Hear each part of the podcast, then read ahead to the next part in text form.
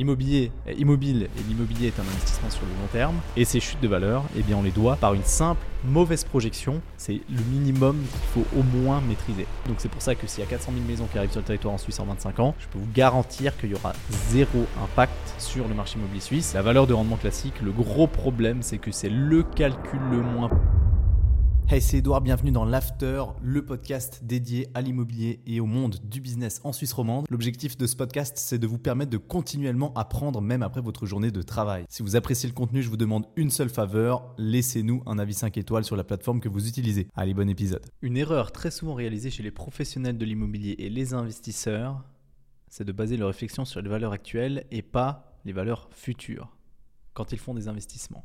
Je m'explique pourquoi est-ce qu'ils font ça. Je lisais le livre de Caspar Firtz qui s'appelle euh, Économie immobilière et valeur des biens-fonds, qui est un livre très très intéressant d'une huit centaine de pages, euh, intéressant mais euh, très très très très technique. Donc en fait compliqué à lire. Mais ce livre je le recommande pour les personnes qui sont vraiment passionnées par l'immobilier. Et puis ce qu'il dit c'est très clair, c'est le centre d'intérêt se situe au fond dans la valeur finale qui est perçue et non dans la valeur actuelle. Cette dernière n'est qu'un instrument permettant de comparer différentes options de placement. Et c'est clair que dans chaque investissement immobilier que vous allez faire ou que n'importe qui peut réaliser, vous achetez aujourd'hui à une valeur actuelle, mais vous achetez pour demain à une valeur future. Donc c'est l'immobilier immobile et l'immobilier est un investissement sur le long terme. En étant un investissement sur le long terme, c'est beaucoup plus important d'avoir une idée de la valorisation future plutôt que de la valorisation actuelle. Donc certes, dans toutes les expertises immobilières réalisées, dans toutes les estimations immobilières qu'on réalise, eh bien on se base toujours sur la valeur actuelle. Et c'est logique, c'est parce que c'est le seul moyen que vous avez pour n'importe quel type de véhicule d'investissement d'avoir des comparables.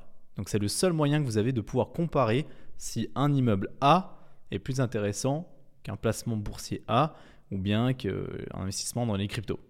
Euh, et c'est le seul moyen que vous avez de le faire, c'est en définissant une valeur qui est actuelle. Mais en revanche, vous devez absolument intégrer l'importance de l'évolution future de votre, de votre bien immobilier.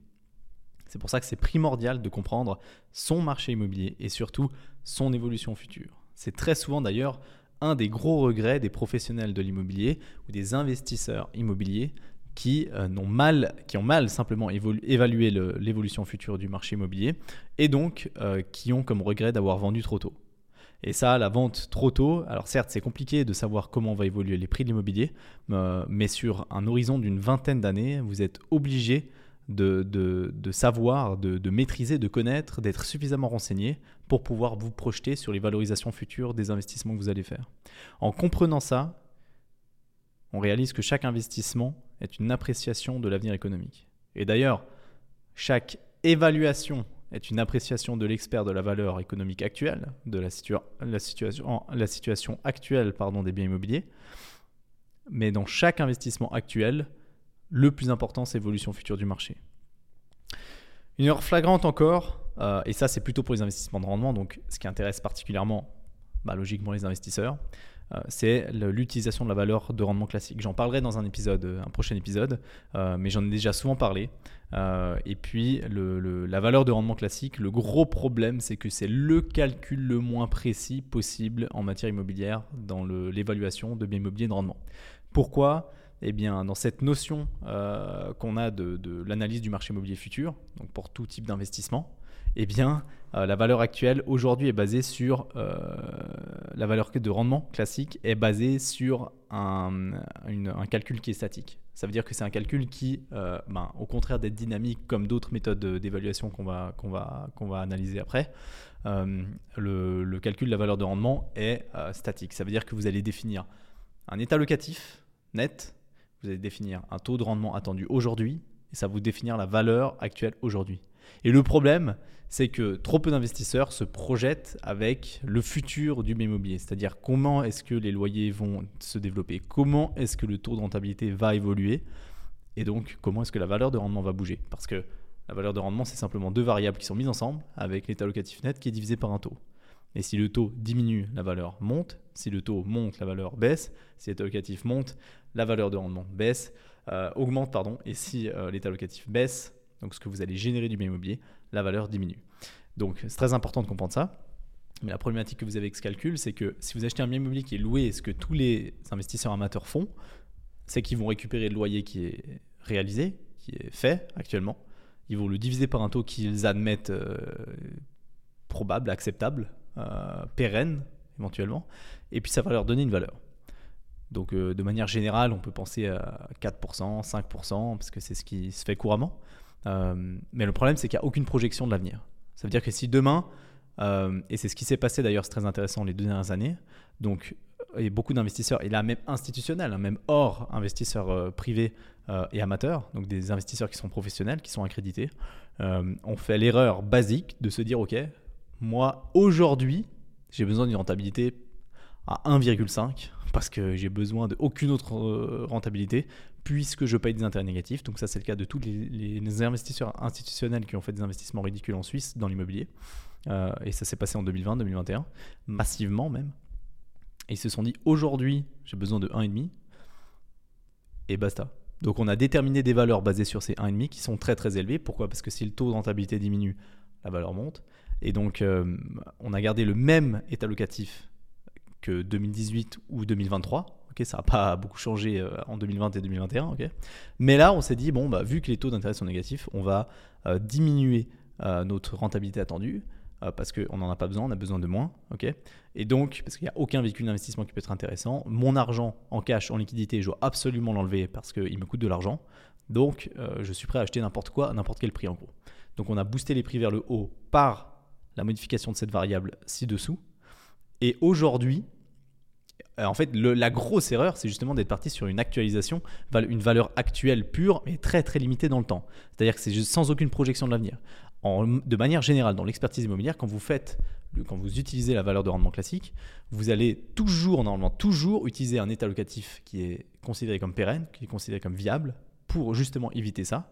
Comme vous allez utiliser un taux de rendement qui est moyen, qui est acceptable historiquement dans le passé, historiquement dans le futur, et qui pourrait être une projection du futur. Ça veut dire peut-être que c'est plus élevé que ce qui est attendu aujourd'hui par ce genre d'investisseur qui achète à 1,5. ok? Euh, mais c'est considéré comme viable dans le temps, dans le futur. Et la grosse problématique, c'est que vous avez ensuite des prix de vente qui sont complètement décorrélés des valorisations, parce que la valeur n'est pas forcément égale au prix. Et donc vous avez des personnes qui sont prêtes à acheter des choses qui ne valent pas ce qu'ils payent. Et ça, c'est ce qui s'est passé en 2020-2021 massivement, surtout dans les immeubles de rendement à partir de 10 millions chez les, institutionnels. Et aujourd'hui, on se retrouve dans le cas où cette rentabilité qui était de l'ordre de 1,5, 2, 2,5, ça dépend des situations, euh, était accepté à ces taux-là. Aujourd'hui, ne l'est plus du tout. Et on est passé peut-être de 2,5% de, de rentabilité, par exemple, à 4% acceptable. Et quand on fait ce move-là, quand on fait une telle différence, une telle augmentation du taux, qu'est-ce qui se passe? La valeur diminue et la valeur diminue drastiquement, de l'ordre de 30, peut-être 40, peut-être 50%. Et ces chutes de valeur, eh on les doit par une simple mauvaise projection mauvaise réalisation, mauvais calcul, mauvaise réflexion sur l'évolution future du marché immobilier euh, en Suisse, l'évolution future des besoins en matière d'investissement et des besoins en matière de, euh, de calcul de valeur. Voilà. Et donc aujourd'hui, on s'est rééquilibré. Donc on a les prix qui ont complètement déconné, qui étaient complètement décorrélés des valeurs. Aujourd'hui, on a rééquilibré ça. Donc les valeurs n'ont pas beaucoup bougé, euh, mais les prix qui sont payés ont beaucoup diminué. Et donc aujourd'hui, euh, eh bien, vous allez être beaucoup plus euh, capable de pouvoir négocier des prix qui sont en accord avec les valeurs réelles de ces biens immobiliers, les valeurs justifiables et justifiées de ces biens immobiliers et pérennes dans le temps, par la projection dans l'avenir des investissements. Quand vous euh, quand vous faites une valeur de rendement classique, et faites très attention à ça, euh, pour éviter de se retrouver dans ce piège-là, vous devez absolument justement euh, sélectionner ou justifier ou, ou, calculer un loyer qui est durable, un loyer qui peut être considéré comme pérenne. Ça veut dire que si vous avez un loyer faible par rapport à la valeur du marché, vous devez prendre en considération les lois, certes, parce que vous ne pouvez pas augmenter le loyer comme vous voulez dans n'importe quel sens et n'importe comment, mais euh, vous devez toujours partir du principe que si vous avez un loyer faible aujourd'hui, vous devez prendre dans le calcul de la valeur de rendement classique un loyer un peu plus élevé, un loyer pérenne dans le temps, viable. Euh, c'est un loyer durable, voilà. Et puis, euh, à contrario, si vous avez un loyer qui est relativement élevé par rapport à la réalité, ce qui est possible aussi, eh bien là, vous devez être suffisamment intelligent, suffisamment perspicace pour pouvoir le revoir à la baisse. Et c'est pareil avec le taux. Et c'est ce, ce qui n'a pas été fait par les institutionnels récemment. En matière immobilière, donc valeur de rendement, comment est-ce qu'on fait si on ne veut pas utiliser cette méthode statique qui n'est pas du tout précise qui est vraiment pas précise et qui sera analysée vraiment dans le détail, euh, concrètement, donc toutes ces variables, comme je l'ai expliqué, euh, état locatif net, taux de rendement, valeur, ok Donc ces trois variables qui constituent la valeur en fait, hein, c'est surtout ces deux variables très importantes, taux et état locatif, euh, seront analysées dans un prochain épisode. Mais si vous voulez pas utiliser la valeur de rendement statique, vous pouvez utiliser la valeur DCF. C'est le discounted cash flow. La valeur DCF, c'est très utilisé par les économistes, les fiduciaires pour faire la valorisation de hum, sociétés, de entreprises et surtout elle prend en compte le renchérissement, l'inflation. Et ça, c'est primordial. Et aujourd'hui, on l'a vu plus que jamais. Euh, c'est extrêmement important de prendre en compte l'inflation dans ces calculs, surtout dans ces calculs de valorisation. Et comment est-ce que ça fonctionne concrètement? Eh bien, la valeur DCF, au lieu de faire une valeur statique, ça veut dire c'est aujourd'hui, c'est comme ça, point barre. Eh bien, ce sera une projection et euh, une projection dans l'avenir sur une dizaine, quinzaine, vingtaine, trentaine d'années.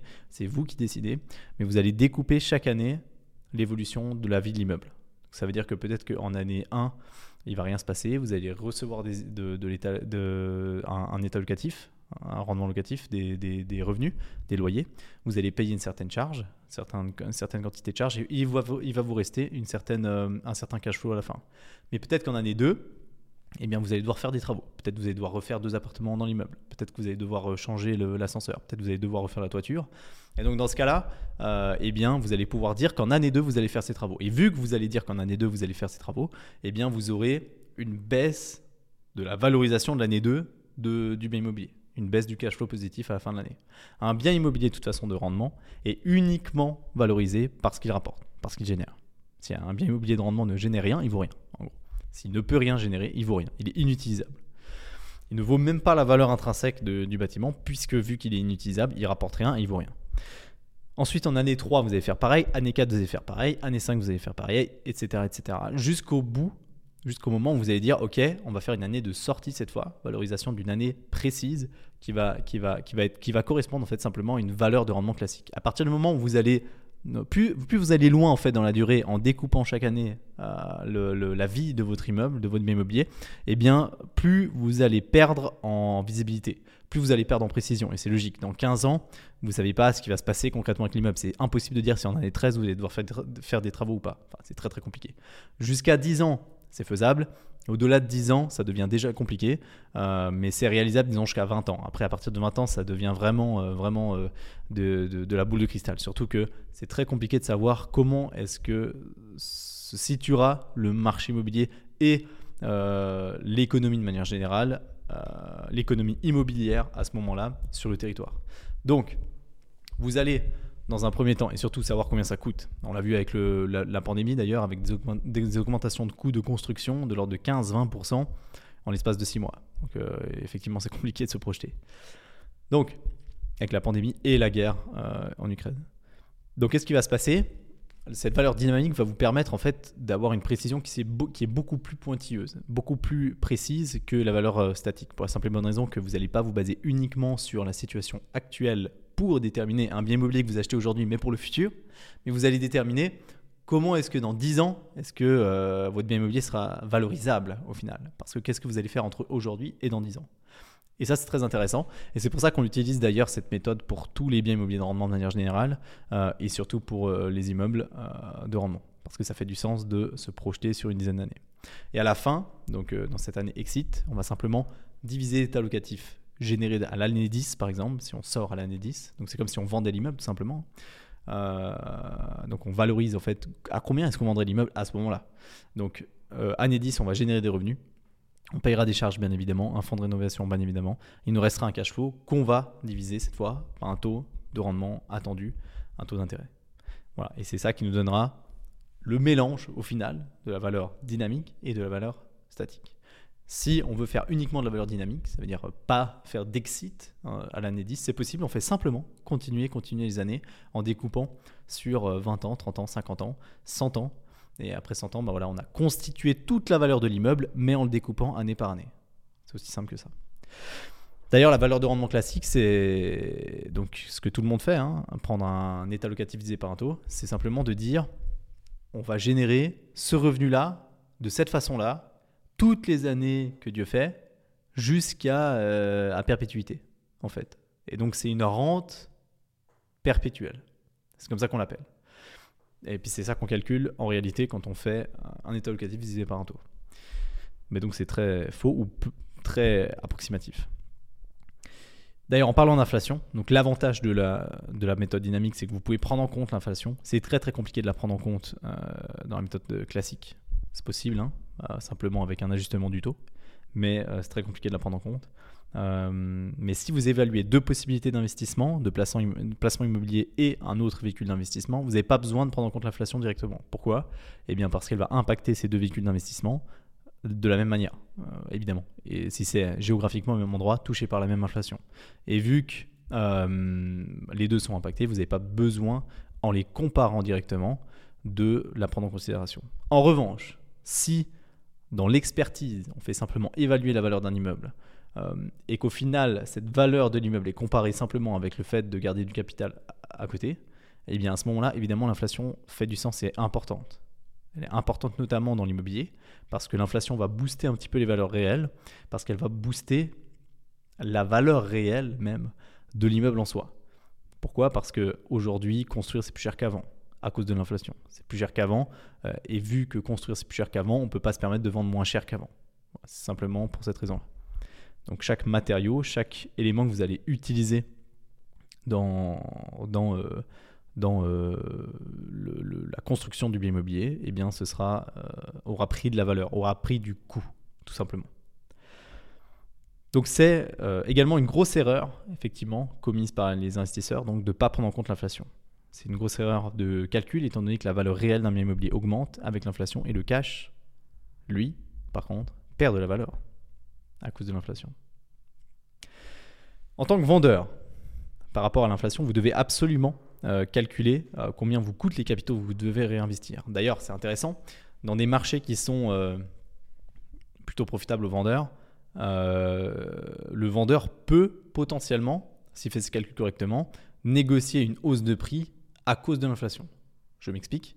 Il va simplement pouvoir justifier que lui, aujourd'hui, il a un bon véhicule d'investissement qui est l'immeuble, qu'il hésite à vendre. On ne sait pas pour quelle raison. Peut-être qu'il hésite simplement à vendre parce qu'il se dit qu'il peut réinvestir ailleurs, mais avant de réinvestir ailleurs, il est confronté à un capital propre qu'il a et qui n'est pas investi, qui ne rapporte pas d'argent et pire, qui perd de la valeur. Donc, euh, le vendeur, et c'est très compliqué ça par contre, pourrait essayer de répercuter sur l'acheteur cette problématique d'investissement et de capital qui dort, simplement, capital dormant. Donc, euh, donc c'est envisageable, mais par contre c'est très compliqué. Euh, et à contrario, s'il fait ce calcul correctement et s'il se rend compte que il ne peut tout simplement pas remplacer le véhicule d'investissement qu'il a aujourd'hui par un véhicule d'investissement autant intéressant dans un laps de temps relativement court pour pas perdre trop d'argent à cause de l'inflation. Dans ce cas-là, euh, il a plutôt intérêt à pas vendre du tout. il fait juste garder, il garde simplement le, bien immobilier lui-même pour lui. Tout ça pour dire que la période essentielle à analyser en matière immobilière pour l'évolution future du marché immobilier dans n'importe quel investissement, c'est à peu près 25 ans. C'est le minimum qu'il faut au moins maîtriser au moins maîtrisé pour plusieurs raisons, euh, notamment parce que l'horizon économique que j'ai développé dans un, épisode précédent, que je vous invite à aller voir d'ailleurs, ou à aller écouter, euh, eh bien l'horizon économique, euh, une grosse partie de la construction de la valeur d'un bien immobilier pour un taux d'intérêt à 5% est construit dans les 25 premières années. et donc c'est important. Donc là on parle de taux de 5%, on n'en est pas là, mais euh, on serait un peu plus long que ça. Mais 25 ans, c'est le minimum vital au moins à maîtriser sur comment est-ce que le marché va évoluer.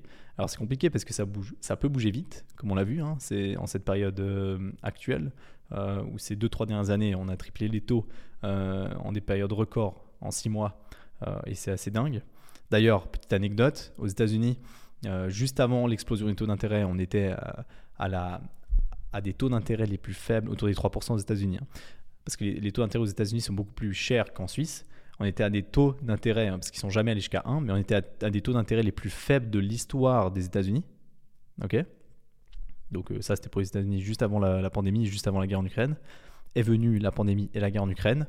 On est passé de, des taux d'intérêt les moins chers de l'histoire des États-Unis à, à des taux les plus similaires, les plus proches des taux à la sortie de la Deuxième Guerre mondiale. Donc en gros, ça a beaucoup changé. On a dépassé les 7% pour résidentiel aux États-Unis. et donc voilà, c'est plutôt inquiétant. Inquiétant pour eux, pas inquiétant pour la Suisse. C'est des marchés qui sont très différents, qui sont, qui sont incomparables, juste incomparables. Donc il n'y a pas du tout les mêmes problématiques en Suisse qu'aux États-Unis. Mais 25 ans, c'est aussi important pour quelle raison? Eh bien parce que euh, euh, la loi sur l'aménagement du territoire est dans un cycle également qui dure une quinzaine d'années. Une quinzaine d'années, euh, voire un petit peu plus, parce qu'en réalité c'est un peu plus long que ça. Mais tous les plans d'aménagement des communes, plans d'affectation, plans directeurs communaux des communes pour le développement démographique, développement territorial pardon, de leur région, de leur commune, est basé sur euh, est basé sur une quinzaine d'années. Donc en gros, ça veut dire que chaque commune, quand elle détermine son plan d'aménagement du territoire, eh bien, elle va le développer pour une quinzaine d'années. Enfin, pour 15 ans. C'est la loi qui veut ça. Hein. C'est la loi sur l'aménagement du territoire. Ou, peut-être que ça se trouve dans l'ordonnance. Mais en gros, la commune doit dire, OK, en fonction du nombre de personnes qui vont arriver sur le territoire en Suisse, on a besoin de tant de milliers de mètres carrés de terrain constructibles euh, sur le territoire. Parce qu'on a besoin de terrain constructible pour accueillir des nouvelles personnes. Autrement, on ne peut pas accueillir des nouvelles personnes. D'ailleurs, c'est la problématique fondamentale de la Suisse. C'est la raison numéro un pour laquelle le prix de l'immobilier ne baisse pas ou baisse très très peu et ne baissera pas ou pas beaucoup. Euh, c'est l'évolution démographique. C'est qu'on a de plus en plus de monde. Et puis on a euh, malheureusement on construit de moins en moins et on arrive on peine à on n'arrive pas à construire on n'arrive pas à suivre la courbe euh, simplement de la, de la demande. Voilà. Donc l'offre est capée et la demande continue d'augmenter. Donc c'est pour ça que les prix ne peuvent pas baisser tout simplement. Et dans ces 15 ans projetés par chaque commune pour chaque territoire, eh bien on est complètement bloqué. Que le, ça veut dire que les, terrains seront limités et les terrains vont pas bouger pendant les 15 ans de, de ces plans d'aménagement du territoire. C'est négociable. D'ailleurs, j'ai fait des épisodes, je vous invite à aller voir, avec des développeurs qui font des gros projets immobiliers, des gros projets qui sont négociables avec la commune. Effectivement, dans des cas assez spécifiques, où il y a des projets euh, d'intérêt généraux, hein, d'intérêt public important, euh, ça veut dire des développements commerciaux, industriels, résidentiels sur plusieurs dizaines de milliers de mètres carrés de, de construits, de planchers, de surface de plancher. Dans ce cas-là, eh bien, c'est négociable, c'est discutable avec la commune. C'est possible de zoner certaines parcelles euh, ou de, d'en dézoner d'autres pour pouvoir réaffecter des terrains pour des projets d'envergure. Mais négocier ces projets d'envergure, c'est des dizaines d'années de négociations avec les municipalités, surtout aujourd'hui dans un marché toujours de plus euh, en plus tendu. Donc voilà également pourquoi dans les 25 prochaines années, c'est important de se projeter et c'est très très important de comprendre l'aménagement du territoire, c'est très important de comprendre comment se construit le marché immobilier suisse. Euh, simplement parce que c'est comme ça, et c'est de cette manière-là que vous allez euh, pouvoir euh, anticiper ce qui va se passer et pas seulement vous arrêter sur les valeurs actuelles que vous allez calculer, parce qu'aujourd'hui vous achetez pour aujourd'hui de l'immobilier, aujourd'hui vous achetez l'immobilier, mais vous achetez pour demain. Donc si vous ne comprenez pas comment est construit demain, eh bien c'est aujourd'hui que vous achetez mal. Et je le vois très souvent ça. Et je l'ai vu très souvent notamment euh, dans les résidences secondaires. Le marché des résidences secondaires, très compliqué. Euh, il faut pas. Disons que c'est un, marché qu'il faut maîtriser. Euh, s'il n'est pas maîtrisé, il est dangereux. il est très dangereux. Il a fait beaucoup de massacres d'ailleurs même.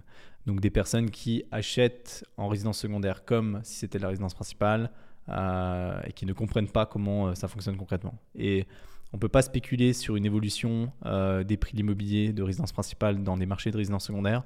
Très compliqué. Euh, pour simplement raison que la, demande en station de ski, typiquement, c'est un très bon exemple, est à 90% de la résidence secondaire.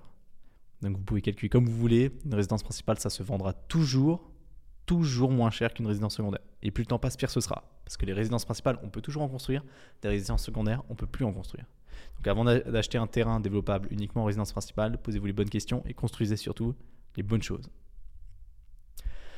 On a aussi entendu parler, et je trouvais ça intéressant, euh, dans l'évolution sur les 25 prochaines années, euh, pour continuer avec ce, délai, euh, cette durée que vous devez maîtriser dans n'importe quel investissement ou avant n'importe quel investissement, c'est les maisons et les baby boomers. On a beaucoup de journaux qui ont partagé des articles là-dessus sur euh, comment est-ce que les baby boomers vont massacrer le marché immobilier suisse, notamment des maisons, parce qu'ils sont propriétaires de passablement de maisons, la majorité des maisons même en Suisse. les baby boomers, c'est les personnes qui vont nous quitter certainement dans les 20 à 25 prochaines années, malheureusement pour eux, paix à leurs âmes. Euh, mais euh, est-ce que vous pensez réellement que les journaux ont fait une méga analyse du marché immobilier suisse avant de faire ce genre d'article? Non, pas du tout. Je réponds pour vous, ils sont mauvais. Ils sont mauvais, ils ne sont pas du tout informés et ils prennent en considération simplement le fait que ces baby boomers, donc propriétaires de maisons individuelles, vont lâcher sur le marché en nous quittant plusieurs dizaines, voire centaines de milliers de maisons euh, individuelles. On parlait de l'ordre de 400 000 maisons individuelles sur 25 ans, 20-25 euh, ans sur le territoire en Suisse. Donc premièrement, dans leur article, très souvent, on n'a pas de, dans le temps. C'est simplement les baby boomers vont lâcher 400 000 maisons sur le territoire en Suisse, d'accord? Mais la durée, dans ce cas-là, et la notion de temps est, fondamentale et très très importante, bien évidemment. Et dans cette notion de temps, vous avez également des notions qui sont fondamentales, comme l'évolution démographique, j'en ai parlé. On est de plus en plus en Suisse, on a de plus en plus besoin de, terrain. On est, et surtout, d'un autre côté, on a l'activité de construction. Activité de construction qui fait aussi partie des données fondamentales parce que c'est pas modifiable si rapidement. Euh, il y a une grosse, grosse inertie dans le marché immobilier suisse dans la construction. Parce qu'un projet que vous voulez développer aujourd'hui, que, que, vous lancez aujourd'hui, il sera finalisé dans 4, 5 ans, 6 ans, 7 ans, 8 ans, 10 ans, ça dépend de l'envergure du projet et de sa situation. Mais donc vous avez de plus en plus de monde, de moins en moins de, construction, et dans la baisse de l'activité de construction, on a de plus en plus d'appartements et de moins en moins de maisons. En gros, des maisons individuelles, on n'en construit plus sur le territoire en Suisse. Les maisons individuelles vont complètement disparaître en Suisse. ok? On, ne va plus avoir de maisons individuelles en Suisse, et c'est important de, le comprendre euh, parce qu'elles vont, euh, vont, euh, vont clairement disparaître, et c'est possible un jour même que euh, les maisons individuelles soient interdites en Suisse. J'ai parlé de la LAT, c'est la LAT qui veut ça, c'est nous qui l'avons voté. Euh, donc la loi sur l'aménagement du territoire, on veut plus construire horizontalement, on veut plus construire de maisons individuelles, on veut limiter l'emprise au sol par habitant sur le territoire.